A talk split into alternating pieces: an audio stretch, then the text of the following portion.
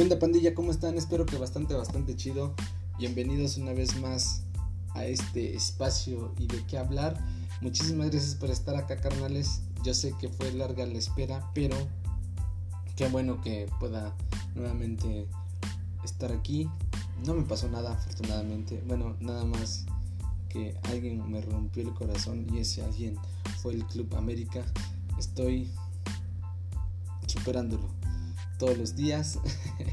Así de tú no fallaste, fueron ellos, tú estuviste apoyando, no salieron las cosas. Híjole, qué masazo, qué madrazo. Em, yo creo que, digo, antes de entrar ya en lo que es em, esta charla y de lo que les quiero platicar, pues quiero dejarlo, ¿no? Que, que se quede aquí para la posteridad, porque la neta es que qué chingadazo, ¿no? Yo creo que también uno pendejo, ¿no? Cuando eh, se deja llevar por la pasión y el estado de ánimo depende de 11 cabrones eh, que ni siquiera saben de mi existencia. Hijo, bueno, está cabrón, ¿no? Pero, pero bueno, dejando eso a un lado y que ya eh, no lloré, pero fíjense que cuando más niño lo hacía, me enojaba, eh, me frustraba. Eh, pues era un chamaco, chamaco pendejo. Mm, la pasaba, la pasaba mal, ¿no? Cuando veía el América. Dijo, es que el América y yo tenemos esta relación tóxica de hace más de... Yo creo que sin temor a equivocarme y desde que tengo uso de razón, como 28 años, sí, creo que como a los 6 años ya andaba yo con mi playera y mi vida ha sido el, fútbol. Y en especial eh, creo que si puedo presumir eh, algo que sí a lo que le dedico mucho tiempo que yo sé que está mal pero es a, a la actualidad noticias todo base al, Club América, ¿no? Y también mi entorno, ¿no? Como que eh, sí está muy marcado. No sé si vaya a cambiar eh, esta mecánica o esta dinámica que, ya traigo de años, porque me gusta, me gusta estar ahí, me gusta... Eh, es esta relación tóxica, les digo que semestre tras, tras semestre me invade. Y pues nada, creo que pues lo quería dejar aquí para que sepan cómo lo sufrí, cómo creo que ha sido la derrota más eh, dolorosa que me ha tocado presenciar. Ese día eh, me quedé anonadado. Eh, siempre me pasa, ¿no? Cada vez que eliminan a mi club me pierdo en, en las penumbras y no quiero saber nada. Poco a poco se va uno reponiendo. Eh, lo malo es que no quiero acostumbrarme a las derrotas y pues, no está chido, ¿no? Siempre uno quiere ese eh, espíritu competitivo que al final pues a ti no te queda más que apoyar porque no depende al 100% de, de ti, nada de lo que hagan estos cuates, pero mm, pues es esta pues este todo este tiempo ¿no? que, pasas que dedicas que esto digo no nada más porque no vivo en Ciudad de México sino tenganlo por seguro que cada 15 días o cada vez que el América estuviera jugando en el Coloso de Santa Úrsula que por cierto cumplió por ahí de 57 años de historia dos veces mundialista tres veces ya para el 2026 pero este sí creo que cada 15 días estuviera estuviera ahí sin, sin faltar como lo hago cada cada 8 días que hay fútbol no y es que también este vínculo que se crea con en este caso mi papá que compartimos esa afición y eso pues sí eh, no nos perdemos por lo regular partidos tratamos de verlos todos y pues cuando vienen los chingadazos como hace 15 días, pues también la sufrimos los dos, ¿no? Em, pero bueno, ya. Basta de lloriqueo. viene una nueva temporada en un mes. ya cuento los días. Y pues ahí voy a estar, hermano. Yo creo que sí, ¿no? Eso es, es innegable. Sería muy hipócrita de mi, de mi parte decir, va a cambiar mi, mi pasión. Los voy a dejar de seguir porque no es cierto, no. Creo que voy a llegar con más, más em, con esa sed de revancha, ¿no? Eh, yo soy de esos aficionados que no alardean, eh, aunque uno se cree y por dentro toda esa parafernalia de mm, el más grande y los motes que nos quieran dar. Eh, no me gusta expresarlos, pero obviamente considero que, que somos eso, pero soy muy mesurado, ¿no? Como que también no me gusta la carrilla, o sea, sé que el club pues, no, pasa desapercibido y muchas personas mm, se meten como celebran triunfos ajenos y ah, pero digo bueno pues es el América es, el precio que tenemos que pagar por irle al equipo eh, más grande del fútbol mexicano el más ganador todavía. Este pero bueno ya dejando a un lado esta onda y ya que les conté un poco, creo que no me había em, pues metido tanto a mi, a mi pasión que es el fútbol.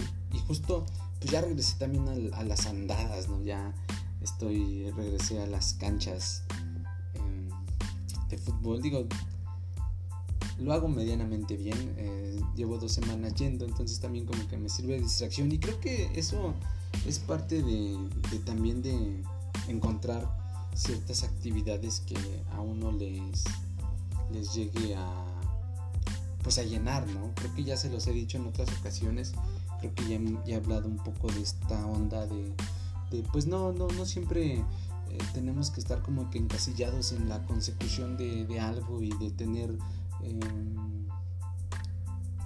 una mejor calidad de vida o no enfocarnos tanto en, en la obtención, creo que es más eh, pues tener justo ese equilibrio, ¿no? De, ok, hago mis actividades eh, que me corresponden como eh, pues adulto responsable en estos tiempos con la sociedad, pero creo que también sin descuidar la parte que nos, que nos nutre, ¿no? que, nos, que nos hace tener ese desconecte de, la, realidad, del, día a día, del ruido, de las em, responsabilidades, de las obligaciones, ¿no? de, los pagos, de las deudas, de los recibos. Creo que siempre es bonito eh, dedicarse tiempo hacia, o para uno, eh, también, o por lo menos desde este lado, desde este lado del micrófono, eh, pues mm, yo soy muy preocupón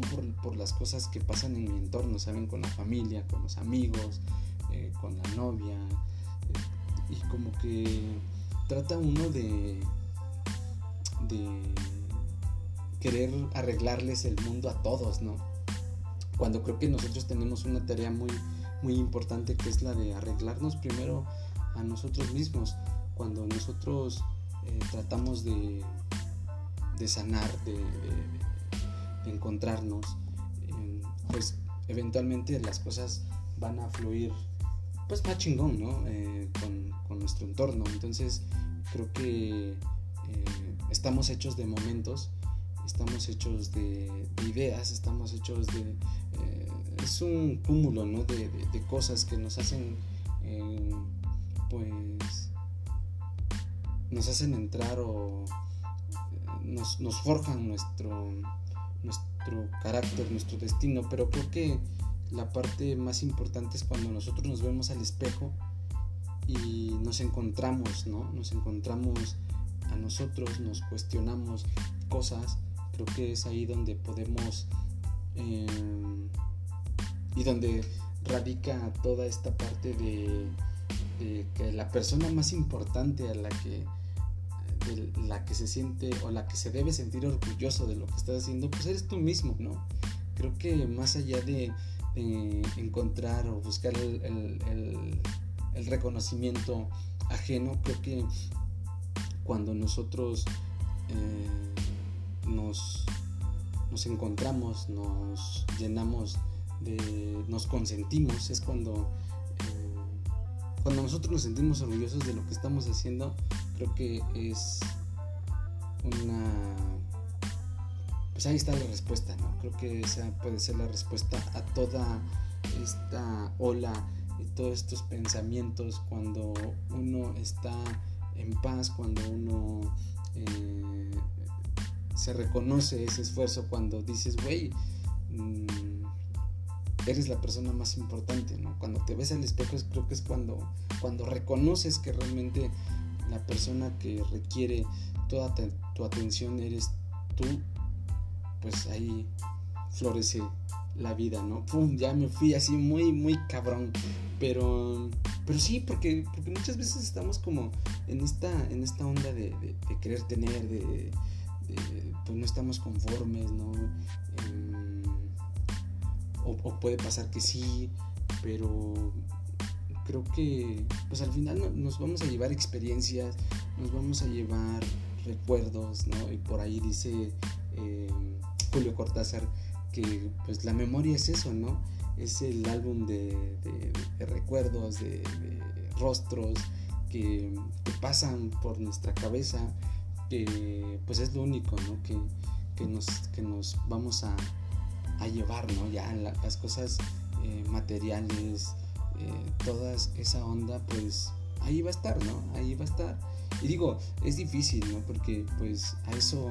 Eh, también de eso se trata, ¿no? De progresar, de tener, de querer, pero más allá de eso creo que es como el, tema este de, de, no clavarse tanto, ¿no? Y justo eh, se, tiene que ir encontrando esta, esta onda. Yo, por ejemplo, este ejercicio que hago para ustedes, que hago para mí también porque me, me ayuda a de repente pues sanar un poco, ¿no? Eh, es como mi terapia, es como esta onda de... soy mi, mi, fan número uno cuando me escucho, ¿no? Y, he, estado haciendo... Eh, he estado grabando, pero como que de repente digo, y algo, algo hace falta, ¿no? Como que mm, no eres tan... Eh, no está siendo tan bueno, ¿no? Y es el síndrome del impostor, ¿no? El que está ahí. Creo que también debemos de de dejar eso a un lado, ¿no? De, desprendernos de tratar o el este, sabotearnos todo el tiempo de no puedo hacer esto, no puedo hacer el otro. Creo que pues el, primer paso está en, querer, en querer hacerlo y encontrarse, ¿no? Encontrar ese, eh, ese refugio. Creo que, va por ahí, ¿no? Esa manera de, de ser pues diferente, eh, de hacer cosas distintas, creo que al final se agradece. Entonces, regresando un poquito al podcast, pues para mí es eso, ¿no? Em, es como mi, mi, salvavidas cuando de repente el barco se está hundiendo, ¿no? Y creo que esas actividades, esas pequeñas actividades, eh, son las que nos sanan, nos sanan eh, pues el alma, nos permean de, cosas positivas y pues creo que tenemos que hacer el viaje más, más liviano, ¿no? Creo, creo que por ahí puede estar el, punto, ¿no? De,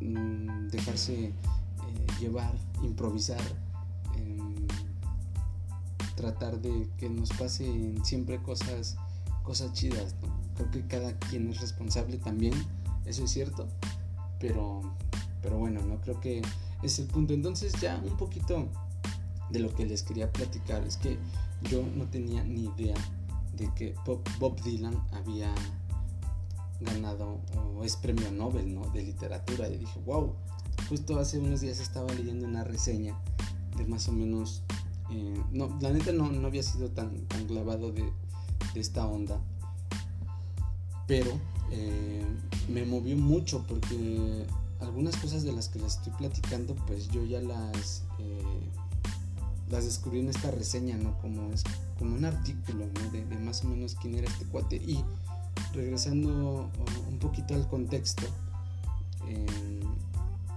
pues él está inspirado en la figura de Jack Kerouac, que justo pues, es como lo que ando trayendo ahorita en mente, ¿no? Toda esta onda em, de el encontrarse, el descubrirse, el experimentar, el ser contestatarios, el de por qué las cosas tienen que ser em, como son y no como nosotros queremos, ¿no? Y, justo me encontré con esta canción que les quiero em, recomendar, que es de Bob Dylan, le digo premio Nobel de literatura, porque pues él empezó haciendo poesía y después em, eh, la poesía le empezó a hacer música, ¿no? Y la neta es que eh, me explotó la tacha y pues les voy a contar un poquito, ¿no? Ya para ir cerrando. Eh, la canción es Blowing in the Wind, que es algo así como, pues las respuestas están en el aire, a una cosa así.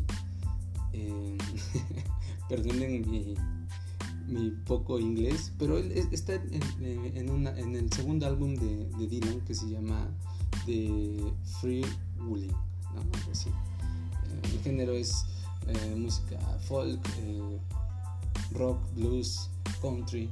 Entonces está como que muy, muy chida. Pero bueno, les voy a contar un poquito de la historia para que ustedes le echen el ojo. Esta canción fue compuesta por Bob Dylan por ahí de 1962, ¿no? Esta canción es como la más, la más emblemática cuando él tenía 20 años, ¿no? La, escribió en una cafetería, ¿no? Dijo así como que, ah, pues a través de historias que, eh, de personajes que él había conocido esta onda de, los esclavos que huían de los Estados Unidos, este cuando se empezaron a refugiar en Canadá, pues era así como que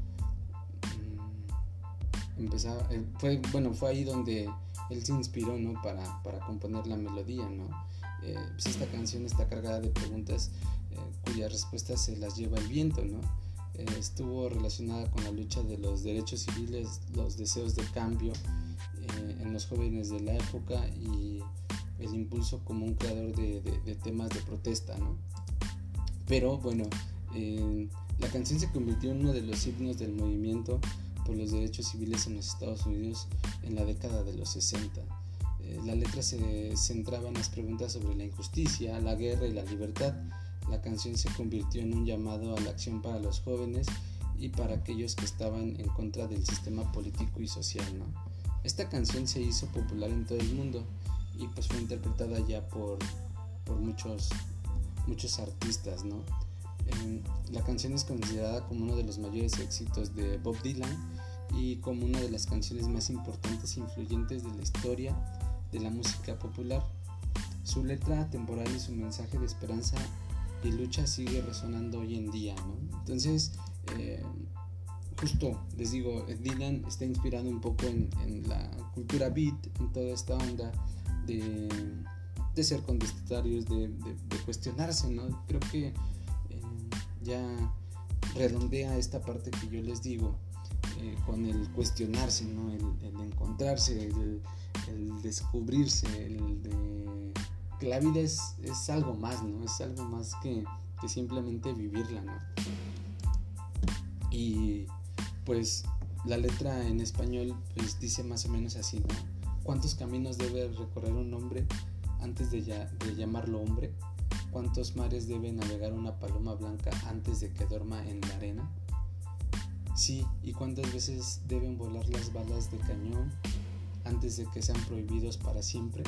Eh, esta también eh, la tomaron como himno y como pues eh, en contra de la guerra de Vietnam, ¿no? Entonces como que como que tiene tiene esa onda de, de protesta social, ¿no? La respuesta amigo mío, está en el viento, ¿no? La respuesta está en el aire. ¿Sí? ¿Y cuántos años debe existir una montaña antes de que sea arrastrado al mar? ¿no? Entonces, ¿cuántos años pueden existir? ¿Cuántos años pueden existir algunas personas antes de que se les permita ser libres? ¿Y cuántas veces puede un hombre girar la cabeza y fingir que simplemente no ve?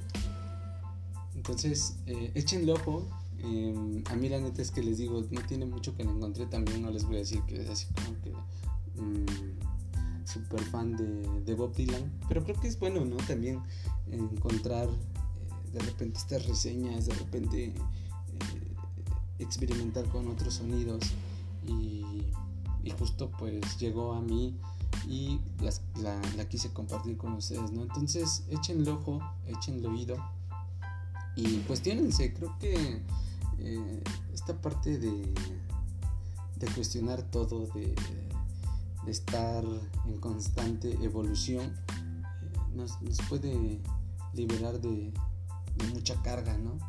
Entonces, hermanos, pues yo los dejo, yo los dejo y en serio estoy muy contento de estar aquí. Eh, disculpen la tardanza, pero estaba en proceso de construcción. Nada, no es cierto. Em, todos los días es una nueva aventura y eso está muy chingón. Entonces, espero no desaparecer por largos periodos. Pero la neta es que muchas gracias. Gracias por todo. Les mando un abrazo. Cuídense mucho. Bye.